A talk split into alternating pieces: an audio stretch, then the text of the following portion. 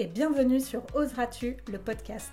Nous sommes Manon et Sébastien. Après plusieurs années de salariat dans des domaines très différents, nous avons choisi de chambouler nos vies et de tout changer. Aujourd'hui, nous accompagnons les personnes audacieuses à exprimer cette partie d'elles-mêmes pour qu'elles osent, elles aussi, changer leur vie à leur façon. Seuls, à deux ou avec nos invités, nous allons te partager des parcours inspirants, des retours d'expérience et aussi plein d'astuces et d'idées pour t'aider à oser réaliser tes projets et vivre la vie qui t'épanouit. Tout ça dans la joie et la bonne humeur, alors installe-toi confortablement et bonne écoute. Et si la chance, ça se travaillait? Eh oui, on entend souvent parler de la chance. Ah, mais j'ai pas de chance. euh, oui, mais moi j'ai jamais de chance. euh. Et si je te disais que la chance, ça se travaille? C'est une euh, conviction que j'ai clairement, que la chance, ça se travaille. Puisque, en fait, bien sûr, il y a une part de chance dans tout. Cependant, je pense qu'elle peut être travaillée dans le sens où on peut très bien saisir les opportunités, provoquer les opportunités qui viennent à nous.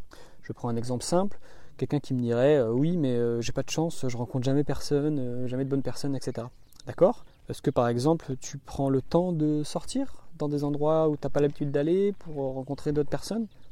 Et si la réponse est non, bah, c'est que la chance n'est pas travaillée. Puisque en sortant, tu auras forcément plus de rencontres et tu pourras rencontrer plus de personnes qui pourront potentiellement te correspondre. Donc en fait, se cacher derrière l'excuse de je n'ai pas de chance, c'est une technique du cerveau pour euh, se dédouaner, en fait, tout simplement, de, notre responsabilité qu'on a de passer à l'action pour pouvoir résoudre euh, ce qui nous gêne. Donc euh, là, la personne, c'est pas qu'elle a pas de chance, c'est qu'elle se dit bon bah vu que j'ai pas de chance, c'est pas de ma faute et c'est de la faute de la chance. Donc ça va, c'est pas moi, donc je vais pas me remettre en question, j'ai pas à changer grand chose dans ma vie et donc je me sens en sécurité. Le problème, c'est que vu que ça ne lui convient pas, c'est important de, changer un peu nos habitudes et de provoquer des opportunités pour pouvoir avoir plus de chance entre guillemets du coup. Donc la bonne action maintenant à mettre en place, c'est pas je n'ai pas de chance, c'est comment je peux provoquer cette chance?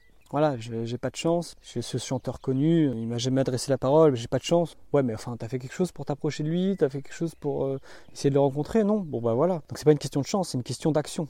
En fonction de ce que tu veux faire, priorise tes actions et passe à l'action. Et tu verras que quand tu changes un peu ton mindset et que tu pars sur euh, un mindset qui ose et qui tente de nouvelles choses, qui est ouvert aussi bien sûr aux opportunités, parce que quand on est focus sur, euh, sur notre malheur, etc., on n'a que très peu de regard sur les opportunités qui s'offrent à nous.